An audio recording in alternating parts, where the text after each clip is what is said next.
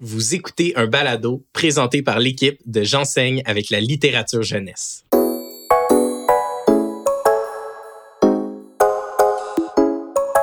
Bonjour les profs, c'est un espace bien inclusif créé par des enseignantes pour des enseignantes. Bien inclusif parce qu'il se veut à la fois bienveillant et inclusif. Notre mission Former des lecteurs pour la vie. Et pour y arriver, des enseignantes qui discutent, échangent et se questionnent à propos de pédagogie et de littérature jeunesse.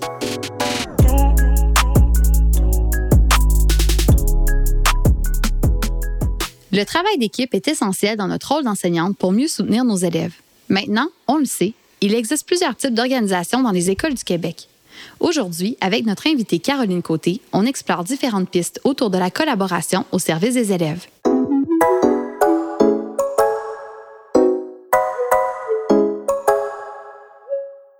Heureuse de vous retrouver aujourd'hui pour un autre épisode. Donc, c'est Alexandra Antoine et je suis en compagnie aujourd'hui de Lucie Béchard. Et aujourd'hui, on va parler de collaboration et plus spécifiquement de collaboration au service de nos élèves en difficulté. Donc, ça m'amène tout de suite une première question, Lucie. Je voulais savoir, bon, toi, tu travailles dans une école euh, à Montréal. Euh, comment sont organisés les services à ton école pour soutenir les élèves qui ont de plus grands défis? Bien, d'abord, euh, à mon école, on a une orthopédagogue à temps plein qui dessert toute l'école, qui dessert les 250 élèves. Puis on a aussi une orthophoniste qui est là trois journées par semaine pour euh, certains élèves en particulier. Puis de la façon que c'est organisé, ben, c'est ça, il y a beaucoup, beaucoup de défis dans l'école, puis on n'arrive pas à répondre à tous les besoins. Donc, en début d'année, ça prend vraiment comme un temps de concertation, autant euh, du, du, côté des titulaires que du côté de l'orthopédagogue pour s'arrimer puis essayer de déterminer par quoi on va commencer, qu'est-ce qu'on va cibler, qu'est-ce qui est le plus urgent. Euh, s'arrimer un petit peu à comment ça fonctionne dans la classe aussi, là, pour que les interventions soient plus cohérentes. Donc, en début d'année, l'orthopédagogue qui prend toujours un temps pour faire, du, pour faire un dépistage, que ce soit de la première à la sixième année, elle va aller souvent cibler euh, la fluidité en lecture, puis euh, certaines stratégies de compréhension pour aller, pour nous, nous dresser vraiment un portrait qui est assez détaillé là, sur les, les besoins de, de nos élèves dans nos classes.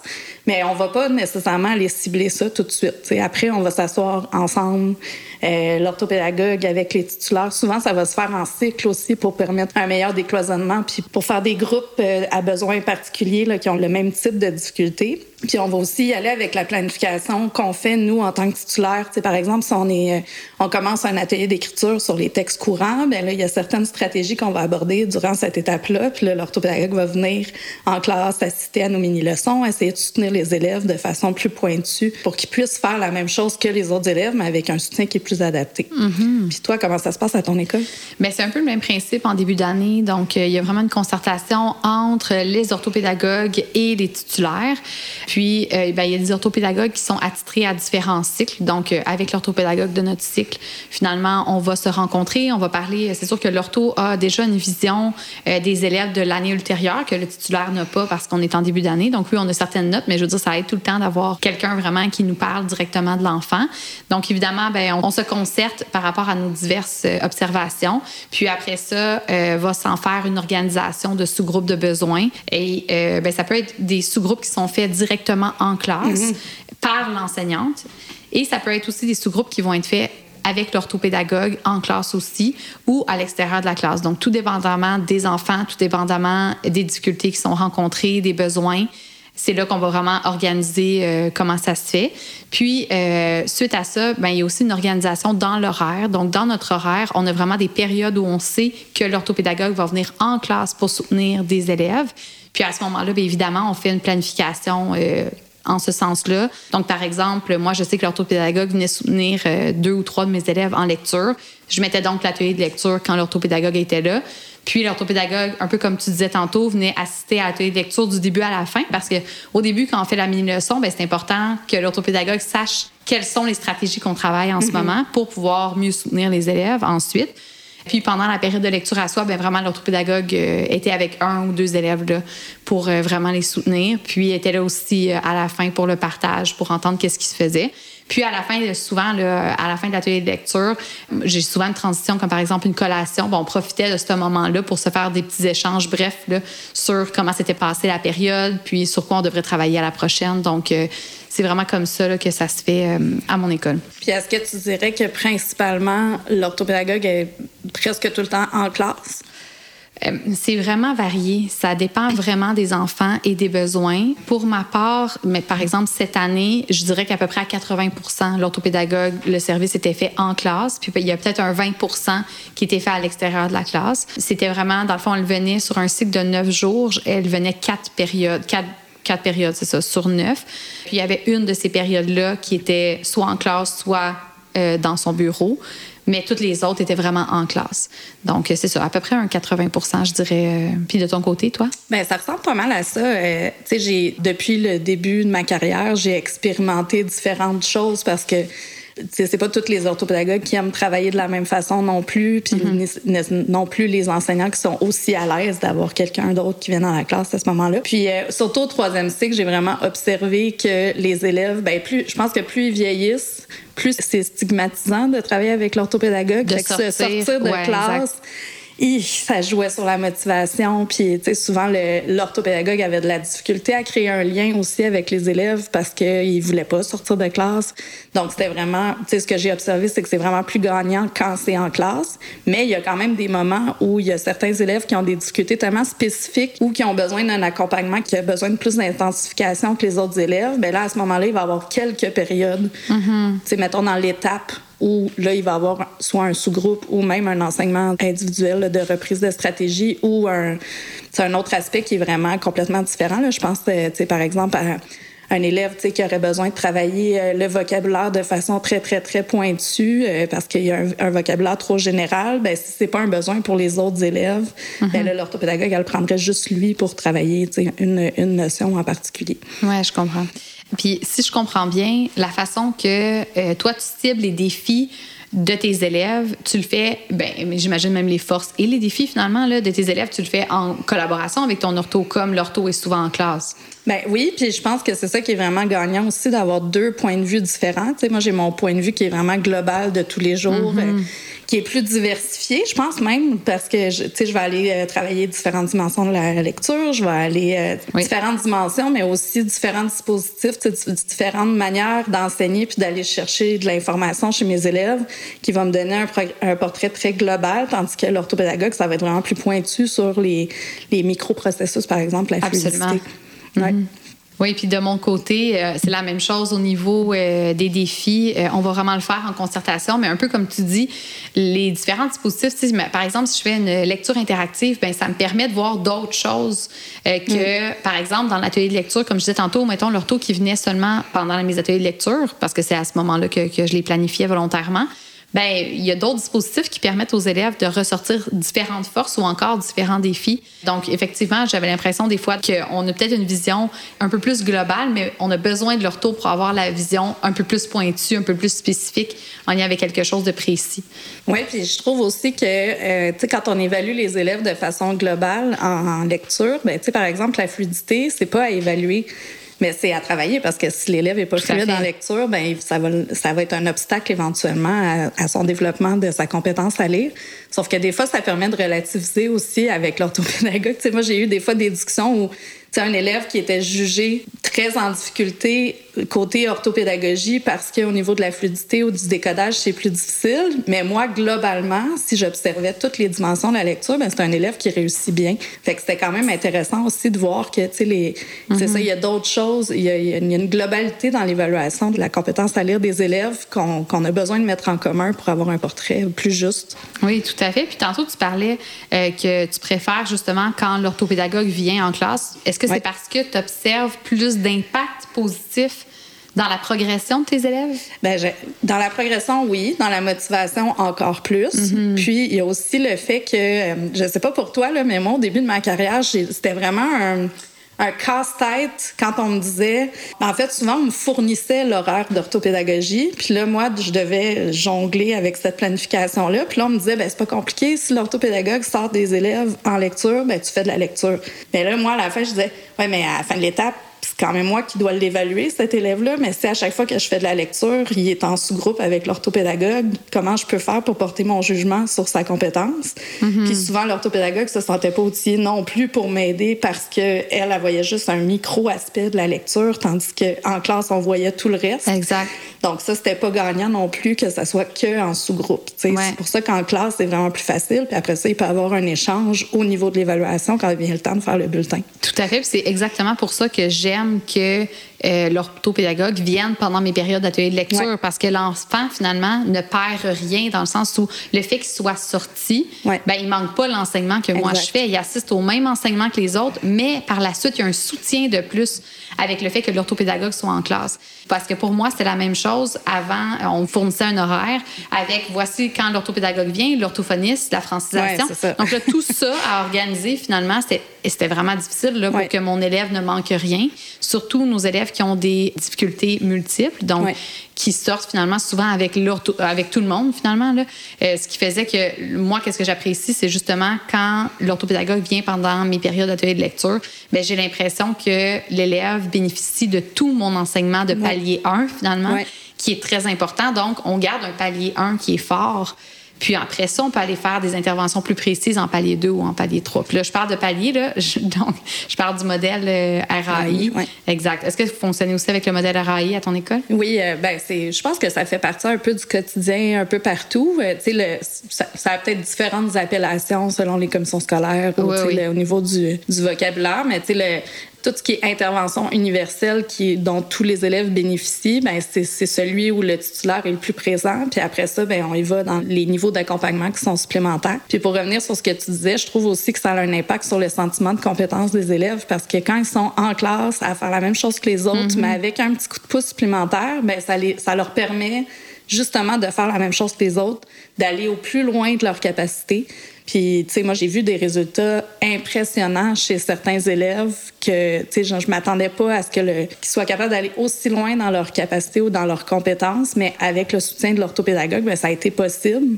Puis, j'aurais jamais réussi à le faire toute seule dans la classe si elle avait pas été là, sais. Justement, je pense que ça va être vraiment intéressant d'entendre Caroline euh, parce que puis de savoir elle comment ça se passe dans son école puis son point de vue d'orthopédagogue parce qu'elle on est deux titulaires qui discutent ensemble depuis tantôt mais là d'avoir l'autre euh, l'autre côté euh, de la médaille ça va être très euh, très intéressant. Oui, on y va? Allons-y.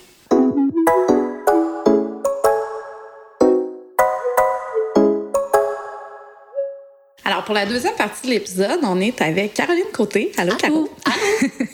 Donc, toi, Caroline, t'enseignes à l'école Vanguard. Est-ce que Oui. tu veux nous en parler un petit peu? Oui, tout à fait. Mais juste avant de commencer, je veux juste dire que j'ai beaucoup aimé ce que j'ai entendu. Ah. En fait, entre toi et Alex, je trouvais ça vraiment intéressant, votre, votre service à l'école. Euh, donc oui, ben moi, je suis orthopédagogue depuis 14 ans.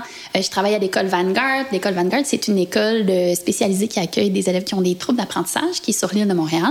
Et donc, on a euh, un service un peu particulier dans le sens où on a quand même euh, des classes avec 12 élèves. Euh, tous les enseignants à l'école sont des orthopédagogues, donc c'est tous des gens en adaptation scolaire.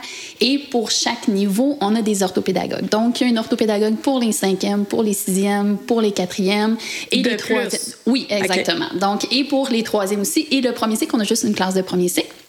Donc, on est, euh, on est vraiment euh, répartis comme ça. Donc, chaque année scolaire a vraiment son, ortho, euh, son orthopédagogue. Et ce que je disais tout à l'heure que j'ai beaucoup aimé entre toi et, euh, toi et Alex, que vous discutiez, c'est que à notre école, euh, le modèle de service est vraiment très, très, très bien, est très euh, axé en fait sur la collaboration. Euh, je te dirais même que c'est quand même une des forces de, de l'école.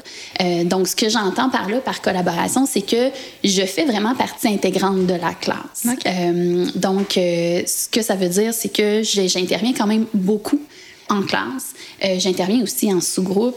Je rencontre régulièrement les enseignants. Donc, j'ai euh, une fois par semaine à chaque midi, cherchez-moi pas le, midi, je suis avec les enseignants. Donc, on fait des rencontres ensemble pour pouvoir, en fait, euh, planifier. Donc, on Juste a pour nous donner une idée, tu interagis dans combien de classes? dans trois classes. Dans trois classes. Donc, euh, j'ai 36 élèves. Ce sont tous mes élèves. Je les connais tous aussi, leurs forces, leurs défis. Euh, aussi, c'est l'avantage aussi, en fait, je te Mm-hmm. dirais, de, de collaborer à ce point-là avec les enseignants parce que, évidemment, côté expertise, on a un peu la même expertise parce qu'on reste deux, deux orthopédagogues qui ont étudié dans le même domaine et qui ont une expertise commune, des, une vision quand même commune sur les élèves qui ont des défis. Mm-hmm. Euh, mais euh, c'est ça, ça reste mes élèves aussi, je les connais tous, puis on planifie ensemble et on, on évalue en fait les, les besoins des élèves. Donc, euh, l'obstacle que je nommais tantôt des élèves, plus ils vieillissent, plus, plus ils se sentent stigmatisés, moins ils ont envie d'être sortis de classe, mais toi, tu vis moins ça à ton école. Bien, c'est sûr, parce que ce sont tous des élèves qui ont des défis. Donc, évidemment, il y a moins ça. Mais comme tu le disais tout à l'heure, ça fait partie des, euh, des défis qu'on rencontre lorsque les élèves sont sortis fréquemment. Mm-hmm. dans les écrits, quand tu regardes, euh, qu'est-ce que ça fait quand les élèves sortent? Bien, il y a entre autres une stigmatisation chez les élèves. Il y a le fait aussi que parfois les élèves vont manquer des périodes de lecture. Donc, on se retrouve avec des élèves en difficulté qui, parfois, surtout s'il y a peut-être un petit peu moins de collaboration entre orthopédagogue et l'enseignant. Euh, l'écart se creuse. L'écart se creuse. Donc, évidemment, moi, je suis pas en train de dire que les élèves ne doivent pas être sortis de classe et ne doivent pas euh, suivre en soi absolument pas. Mm-hmm. Et je suis pas en train de dire non plus que l'orthopédagogue doit toujours être en classe. Je pense que l'important, et c'est ce qui doit prôner dans nos interventions, c'est quels sont les besoins. Quels sont les besoins des élèves, exact. justement, j'avais le goût de te demander comment vous faites pour cibler les défis, euh, à quelle fréquence vous le faites, euh, comment vous le faites, est-ce que vous faites du dépistage? Euh, Dans le fond, nous, évidemment, encore une fois, le contexte est particulier, donc ça reste des élèves qui ont des défis en lecture, en mm-hmm. écriture, des élèves qui ont une dyslexie, dysorthographie, des élèves qui ont un trouble développemental du langage, euh, problème de compréhension et tout ça. Donc, évidemment, je te dirais que à la base, au départ, un, des tests qu'on peut faire, c'est vraiment plus au niveau fluidité. Donc, mhm. mes sous-groupes vraiment plus réguliers ou trois fois par semaine, on va sortir des élèves, mais on en profite pour faire du décloisonnement. Donc, ce que j'entends par là, c'est que nos trois classes en même temps, au même moment, on va travailler la fluidité. Donc, les élèves ne perdent pas de euh, notions ailleurs ou les, les, autres sont pas en train de faire autre chose pendant que moi, je vois des élèves. Donc, on est tous en train de voir les élèves et on va travailler des choses spécifiques. Euh, pour la fluidité, par exemple. Donc, ah, ça, ben, c'est intéressant parce que je pense que c'est quand même quelque chose qui serait possible dans une école régulière mm-hmm. où, par exemple, des enseignants se, se mettent ensemble, font un décloisonnement en lecture, puis chacun a un objectif spécifique. Exactement. Parce que quand on veut vraiment travailler la fluidité, évidemment, nous, on travaille, on est en quatrième année, donc il y a encore des, des, des fragilités, mm-hmm. et surtout qu'on est avec des élèves qui ont des difficultés d'apprentissage. Donc, euh, si tu regardes, moi, par exemple, ben, je vais être avec les élèves qui ont besoin de consolider encore les sons, que c'est difficile. Mm-hmm. Il va y avoir un autre sous-groupe où est-ce que les sons, ça va bien, mais on est en train de travailler les stratégies d'identification. Il y a un autre sous-groupe, va être vraiment plus au niveau de la lecture par groupe de mots, parce que les autres identifications ça va bien. Et un autre sous-groupe qu'on est plus au niveau de la prosodie, de l'intonation, prendre en considération la ponctuation et tout ça. Donc ça, c'est à trois fois par semaine, un 30 mm-hmm. minutes. Ou est-ce qu'on fait tous la même chose? Par la suite, ben là, ça dépend des groupes. Donc, il y a une planification qui est entendue par l'équipe. On sait les projets qu'on fait, on sait les dispositifs qui vont être mis euh, en place. Puis après ça, mais moi, mon travail, mon rôle, c'est de m'adapter à mhm. chaque groupe. Donc oui, ce sont des élèves qui ont des difficultés d'apprentissage, mais ce ne sont pas tous les élèves qui sont pareils, ce ne sont pas tous les groupes qui sont pareils, qui ont les mêmes besoins non plus.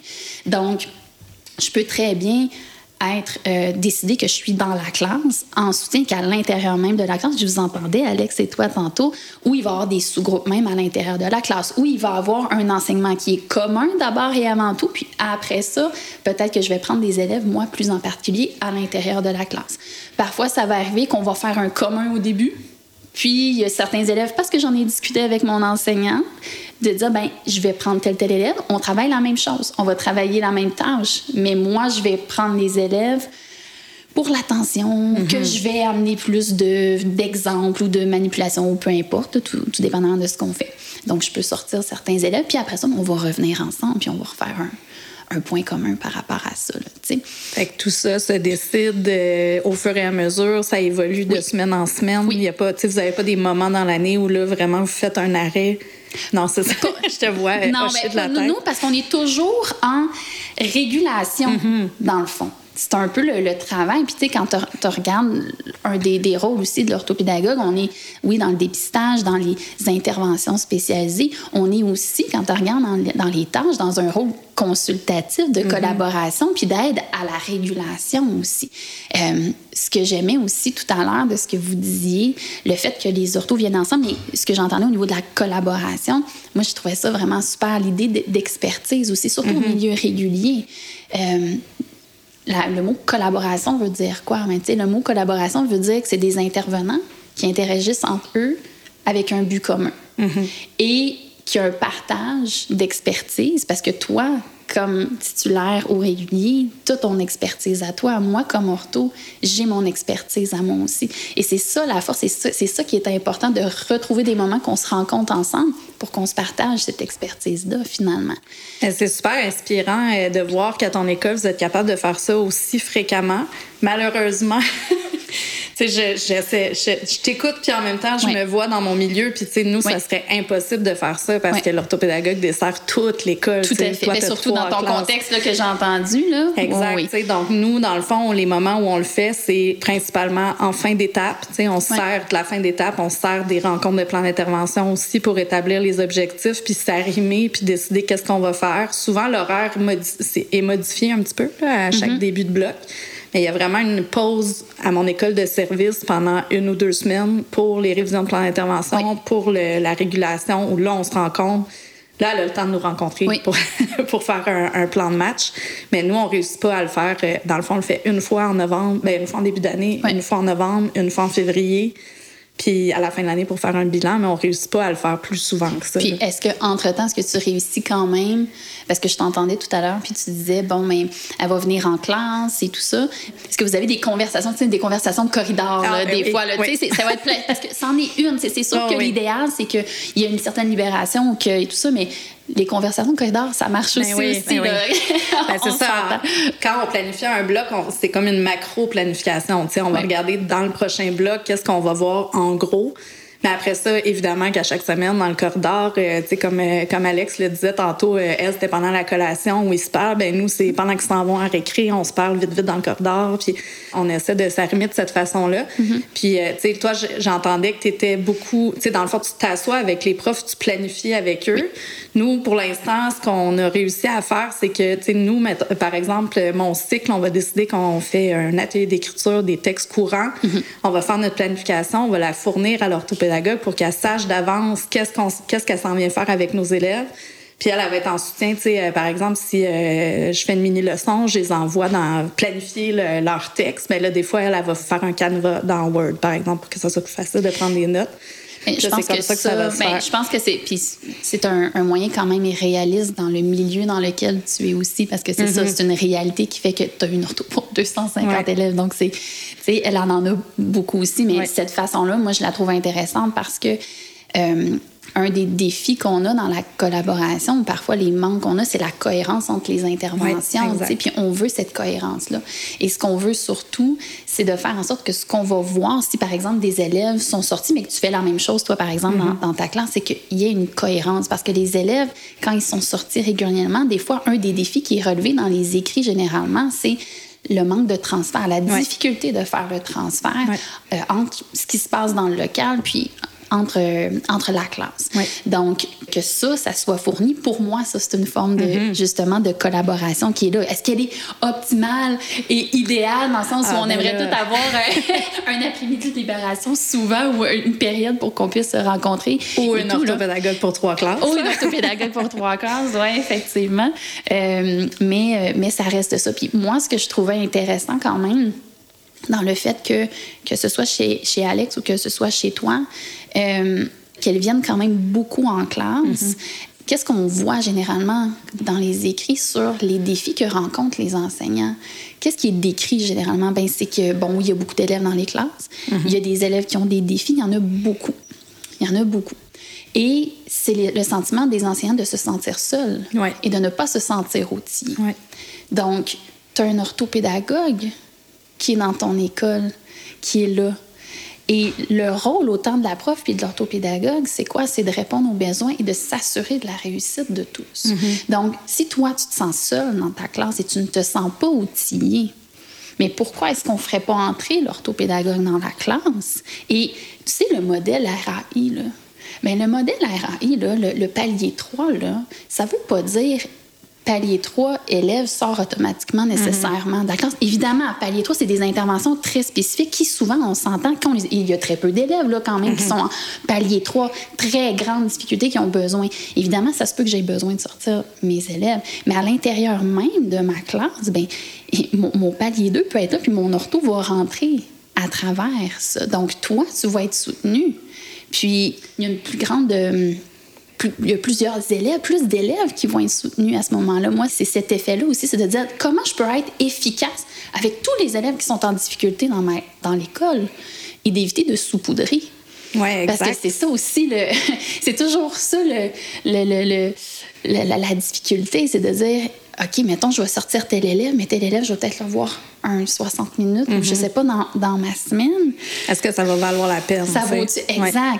Donc, c'est toujours d'évaluer. Donc, si les besoins, ça se peut qu'un temps, je vais avoir des élèves que, oui, regarde, Lucie, ces élèves-là, ils ont besoin d'interventions plus spécifiques. On va faire un temps, on va faire un deux, trois semaines où est-ce qu'on va le voir régulièrement. Mm -hmm. Et là, mon rôle, c'est de réguler avec toi aussi, de voir comment ça se passe, comment le transfert se passe aussi, puis de se réajuster par ouais. la suite. T'sais. Ce que j'aime aussi dans, de ce que tu dis au niveau du partage d'expertise, c'est que, tu sais, je peux peut-être donner une petite, une petite anecdote, là, tu sais, c'est c'est arrivé vraiment fréquemment dans ma classe cette année où en écriture, l'orthopédagogue était là. Il y avait des élèves ciblés. Je savais qu'elle allait aider ces élèves-là. Moi, ça me permettait d'aller voir les élèves plus fragiles, tu sais, que. Puis il y a certains élèves où j'ai carrément dit à mon hey, tu peux aller le voir? on dirait que j'arrive pas bien à cerner c'est quoi la, la c'est une difficulté au niveau de générer des idées ou c'est plus qu'il n'arrive pas à mettre en mots qu'est-ce qu'il veut écrire? Puis là, on s'échangeait. Puis là, moi, j'allais voir les autres élèves. Exact.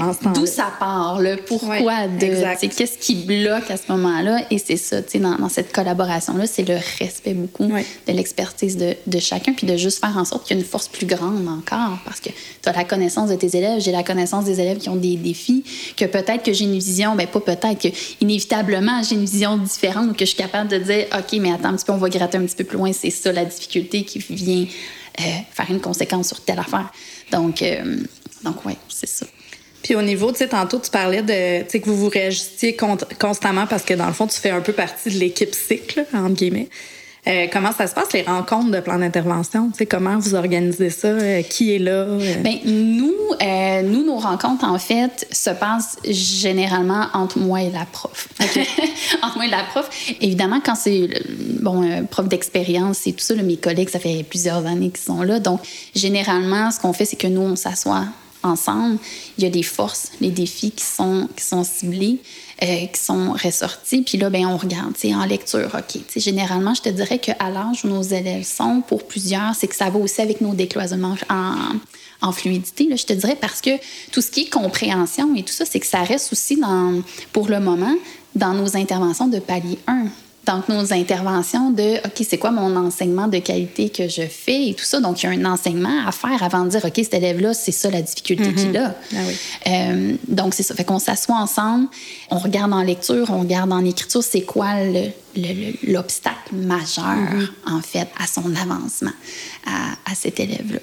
Euh, puis après ça, ben, c'est les rencontres, on en discute avec les parents. Puis dans euh, l'enfant, vous faites une pré-rencontre oui. entre toi et l'enseignante. Oui. Après ça, vous rencontrez les parents. Oui. Est-ce que l'élève est présent? Oui, toujours. OK. C'est son plan d'intervention. Oui. c'est son plan d'intervention. C'est pas le plan d'intervention de papa-maman. C'est pas mon plan d'intervention à moi. Donc, c'est hyper important qu'il fasse qui est partie prenante de tout ça. Parce mm -hmm. que ce sont. Et c'est important pour l'élève aussi. C'est un moment privilégié. Nous, c'est sûr que je sais pas au régulier là, combien de minutes vous avez. Nous autres, on a 45 minutes avec, avec les là. élèves. T'sais. Donc, c'est un 45 minutes où l'élève, il entend parler de lui positivement. Oui, surtout quand on commence avec les forces. Oui, c'est ouais. ça, c'est positivement. Puis d'être capable de reconnaître tes défis, ça fait partie de la vie mm -hmm. des défis aussi. Mais regarde, c'est ça les défis. Puis regarde, qu'est-ce qu'on va faire pour pour t'aider. Puis c'est quoi les moyens qu'il va falloir que, qu'on mette en place ensemble? Il y a une partie que c'est toi, c'est ta responsabilité. Moi, j'ai mon travail, tu as ton travail à toi. Ben, J'aime ça entendre ça parce qu'en effet, je pense que les. En effet, c'est le plan d'intervention de l'élève. Ouais. Euh, tu sais, moi, j'enseigne au troisième cycle, donc les élèves sont toujours présents à nos rencontres de plan d'intervention. Toi, tu as 45 minutes. Wow! Ouais. Nous, on, a droit à une heure par année par plan d'intervention. Donc, si on veut les rencontrer trois fois, ben, c'est 20 minutes euh, Ouais. maximum. Ouais. Avec les parents, avec les. Nous, on fait pas de pré-rencontre. Euh, on, ben, on s'est beaucoup parlé, comme tu dis, Mm-hmm. dans le cadre de porte, etc. Puis on fait vraiment ça avec les parents, avec l'enfant. Euh, de cibler. C'est sûr que la majorité du temps, au troisième cycle, ils ont déjà un plan d'intervention. Oui. Donc, Oui, on oui, été déjà des, suivis, objectifs de l'année d'avant. exact. Euh, moi, je trouve tout le temps ça intéressant de demander aux parents ou à l'enfant de dire Ah, explique-moi pourquoi c'était ça ton objectif l'année passée. Parce que des fois, j'observe pas nécessairement la même chose. Puis là, on peut bâtir là-dessus, le, le préciser, le modifier, euh, etc. Donc, ça, c'est intéressant aussi. Mais toi, est-ce que tu penses, c'est ça, tu sais, moi, au troisième cycle, je le vois bien, mais est-ce que tu penses qu'à n'importe quel âge, l'élève peut être, de- devrait être présent à la rencontre? Bonne question. Bonne question. Faudrait voir. tu Tout dépendamment des sujets. tu sais, premier cycle, des fois, c'est pas toujours Ouais. évident là, tu sais, de comprendre. Surtout si c'est des, des aspects spécif- spécifiques sur le décodage ou des trucs comme ça. là, tu sais. Mais je pense toujours qu'il y a moyen quand même de dire. Moi, ça, m'est- ça m'est déjà arrivé dans des rencontres où est-ce que je suis avec l'élève un petit peu au début. Puis après ça, ben, pour rentrer dans les affaires plus techniques et tout, mais je suis avec les parents, donc à l'élève, hey, tu peux, tu peux y aller. Ouais, c'est ça. tu peux y aller, puis on, on continue à, à parler ensemble. Mais tu sais, chose certaine pour deuxième, troisième, moi, je pense que oui, la, la- la place de l'élève est là. Puis si l'élève n'est pas là, c'est vraiment important de prendre un temps après pour lui Toujours. présenter son plan d'intervention, qu'il sache Exact. exactement sur quoi on va travailler. Tout à fait. Ouais. Parce que ça arrive parfois aussi que des parents n'amènent pas leur enfant parce qu'ils ont envie de nous parler de d'autres Mm-hmm. choses, donc qui sont plus ou moins à l'aise peut-être de, de- de discuter devant leur, de leur- devant leur enfant. Mais après ça, dans la classe, c'était de dire, hey, c'était ta rencontre et on va regarder ensemble. Ouais, voici ce que j'ai dit. Moi, par économie de temps, je préfère qu'il soit présent à la rencontre. Oui. Comme ça, ça m'évite après de, de faire une deuxième rencontre. Oui, oui, oui. Puis au niveau du bulletin, parce que là, toi, tu es dans une école euh, avec euh, des élèves qui ont des bulletins particuliers. Ben, particuliers, ils ont pas. Est-ce qu'ils ont des notes, Euh, ben c'est ou ben oui encore là, oui nous on fonctionne là, avec le pourcentage c'est encore ça. Mais oui nos élèves ont un bulletin parce que l'objectif de Vanguard c'est la diplomation aussi. Donc euh, les élèves suivent le parcours régulier moi je fais les examens du ministère là, Ah, à chaque année là tu sais. Fait qu'on on suit le parcours euh, le parcours normal. Évidemment on fait toutes les adaptations on fait de la différenciation et tout ça. Il y a certains élèves qui sont en modification malgré malgré tout en raison des difficultés. Mais dans le fond ta question à savoir c'est est-ce que je je, je Euh, ben là, ma question, c'était premièrement, est-ce qu'ils ont des notes? La, deux- la sous-question, c'était... Comme tout le monde. euh, est-ce que... euh, tu sais, c'est quoi ta participation dans le jugement? Tu sais, quand le prof en vient apporter son jugement à la fin de l'étape, est-ce que tu participes à Oui. cette évaluation-là? OK. Ben oui. de quelle façon? Ben oui, oui, oui. Ben pour moi, c'est hyper important en fait, à la base aussi, parce que ce regard-là, je l'ai moi aussi. Mm-hmm. Donc j'ai été là souvent, j'ai été avec eux autres. Donc euh, évidemment, c'est les, souvent les, les- comment ça fonctionne, c'est qu'ils ont déjà, ils font déjà leur, leur note ça, où on s'assoit ensemble, fait comme, hey, j'ai pensé telle telle affaire, puis moi j'ai mes feuilles d'observation, j'ai tout le temps un cartable, j'ai les noms de tous les élèves, de mes 12 élèves, puis dans mes périodes, moi j'ai observation tout le temps. Ah, il a fait ci, ah, il a fait ça, ah, il a réagi Mm-hmm. à ça, ah, il était capable de se réajuster, non, non, non. Donc ça, ça me permet de voir la prof, elle serait pas obligée, là, en fait. Elle serait pas obligée de me demander mon avis, mais moi, j'aime bien le donner quand même, de dire oui, je suis d'accord avec toi. Fait comme, hum, hey, attends, un petit peu. Ce que je regarde, là, il y a, tu il y a quand même eu besoin de soutien, réajustement, etc., Ouais. etc. Ah oui, t'as raison, c'est vrai, je m'étais pas. euh, donc, euh, Ben, je te pose la question justement parce que moi, cette année, c'est la première fois que euh, mon orthopédagogue vraiment participe à l'évaluation pour le bulletin. oui, Puis j'ai parce qu'elle le voulait.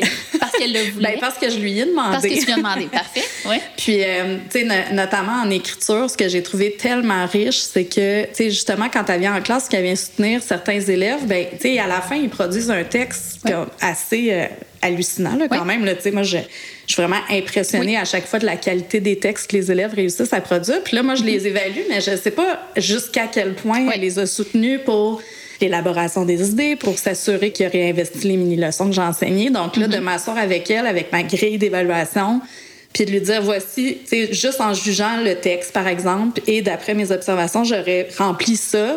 Est-ce que tu es d'accord? Puis là, des fois, elle me disait Ah non, ça, ça a été vraiment un soutien constant. Ouais. Ah, OK, intéressant. Fait que là, je vais le noter, je vais le changer. Oui, puis c'est ce que ça, je ça fais. me permet d'avoir vraiment un portrait global Tout de l'élève et non juste du texte qu'il a réussi à produire à la fin Oui, aussi. tout à fait. Puis, tu sais, moi, les notes que je peux prendre et tout ça, souvent, Euh, je vais faire une photocopie. Donc, la phrase, donne-moi donc tes notes et tout ça. Puis moi, la même chose, je demande au prof de donne-moi tes, donne tes notes que tu as appris.